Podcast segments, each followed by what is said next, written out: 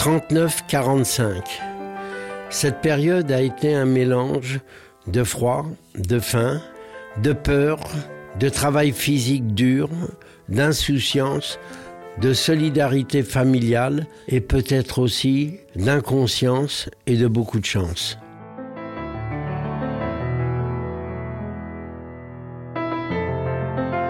Vous écoutez Itinéraire d'un enfant caché sur les chemins de la mémoire.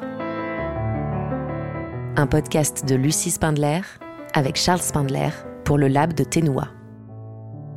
Épisode 1 L'enfance heureuse rue de Bercy.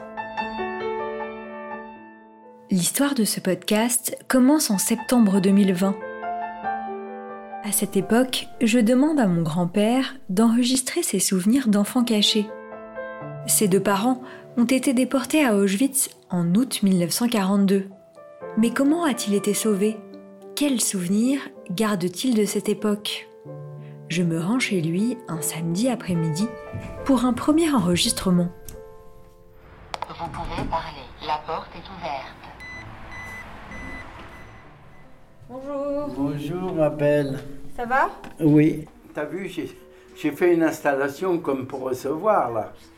T'as pas vu Regarde, regarde, ma belle. Est-ce que tu veux boire quelque chose? Est-ce que tu veux manger quelque chose? Euh, Pour l'instant ça va. Un thé, un café, un... Peut-être après, mais pour l'instant ça va.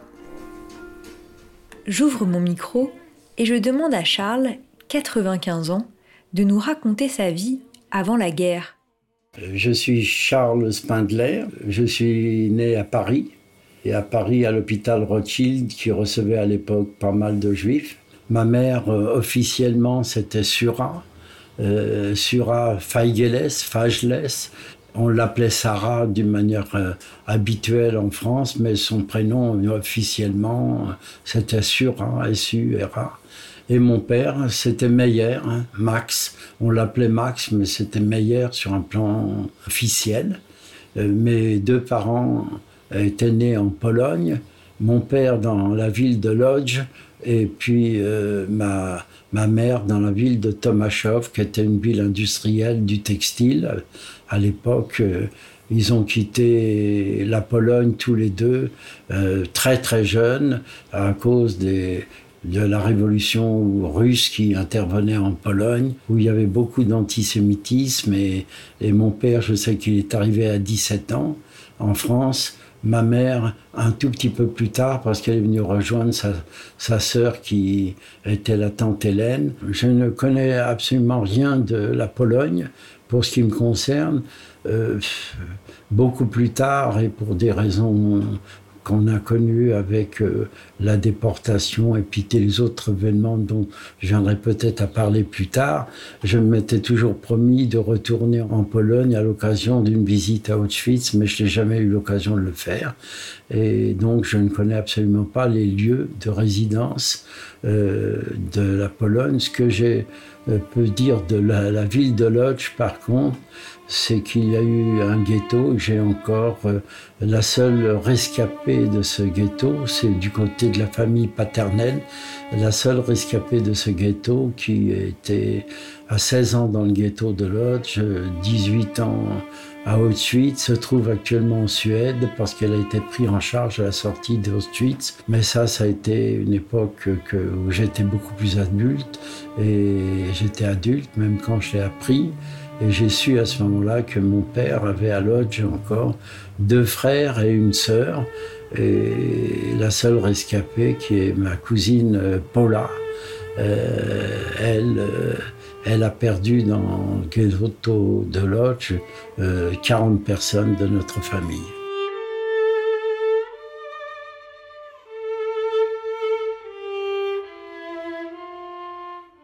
Les parents de Charles sont donc des immigrés polonais qui ont laissé une grande partie de leur vie derrière eux.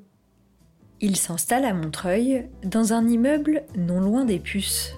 Dans cet immeuble où habitaient mes parents, il y avait deux, trois couples de familles juives avec qui mes parents avaient sympathisé. Il y avait aussi leurs enfants, et dont certains avec qui j'ai gardé toujours des bonnes relations.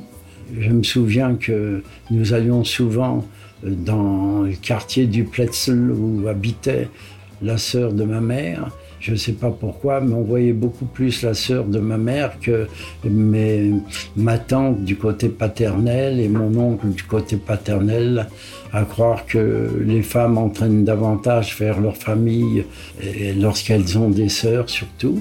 Ma tante Hélène habitait, elle, en plein dans ce qu'on appelait le quartier du Pletzel, qui est devenu aujourd'hui le quartier du Marais. Toutes les fêtes traditionnelles juives, on les passait chez elle habituellement.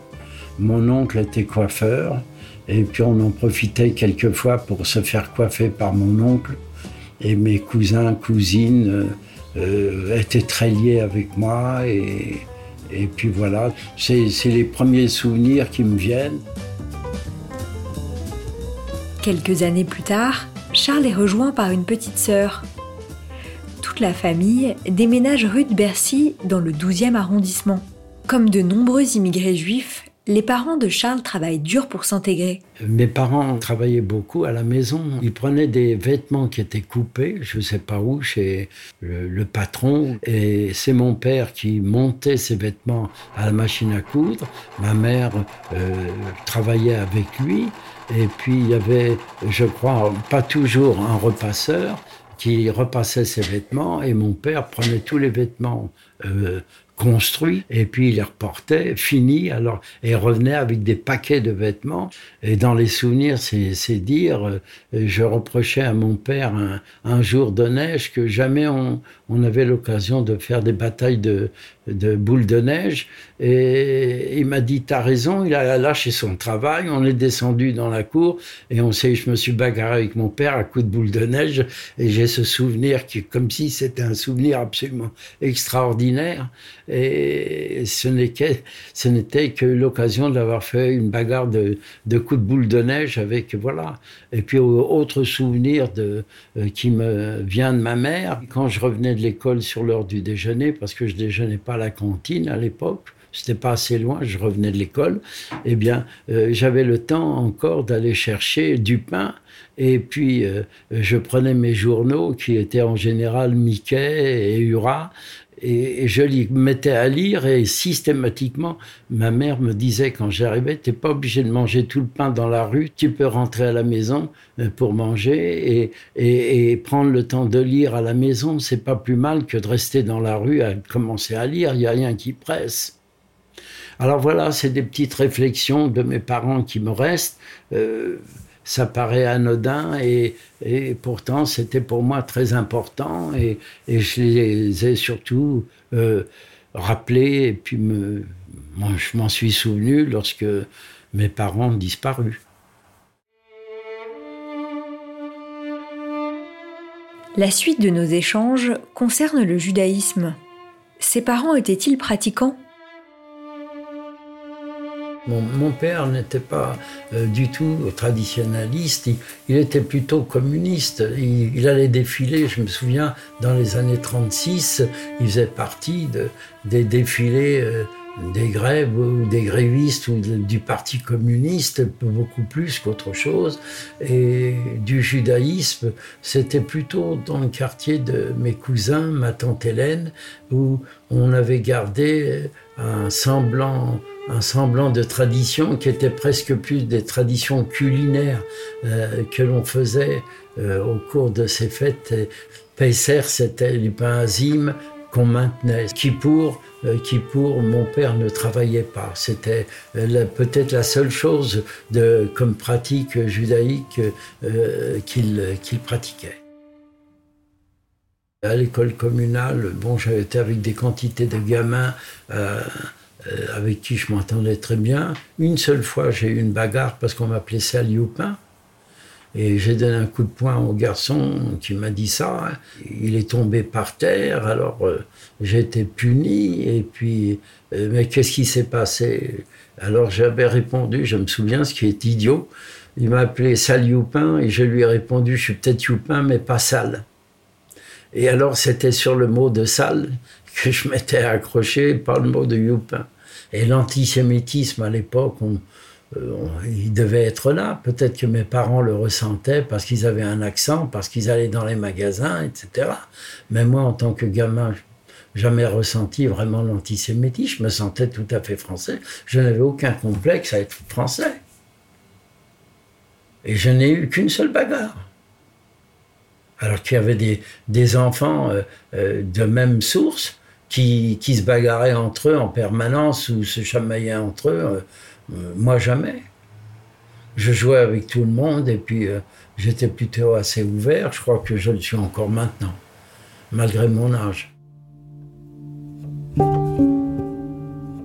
La fin de ce premier entretien approche. Il me reste une question à poser à Charles. Je lui demande si ses parents sont retournés en Pologne pour voir leur famille avant la guerre. Ma mère a été en 36 ou en 37, enfin, je connais plus les dates exactement, je me souviens pas exactement, mais elle est partie en Pologne. Elle a voulu faire un tour pour aller voir ses parents. Elle était contente de voir euh, la famille qui était restée en Pologne. Elle avait une sœur qui vivait en Allemagne et qui avait deux fils. Et elle a été aussi, elle s'est arrêtée en Allemagne pour voir sa sœur. Donc elle a vu l'ensemble de la famille qui était restée en Pologne, c'est ma mère. Mon père, il a, il a revu personne. Personne de sa famille restait en, en Pologne.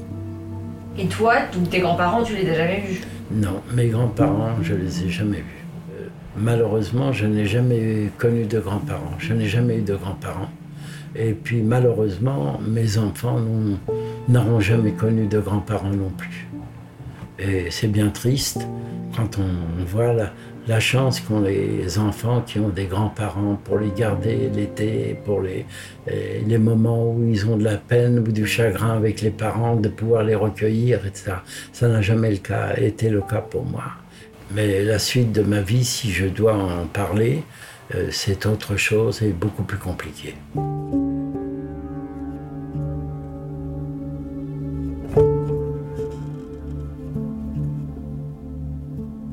C'était Itinéraire d'un enfant caché sur les chemins de la mémoire. Un podcast de Lucie Spindler avec Charles Spindler pour le Lab de Ténois. Mixage Nathan Cohen. Générique Marine Gibert.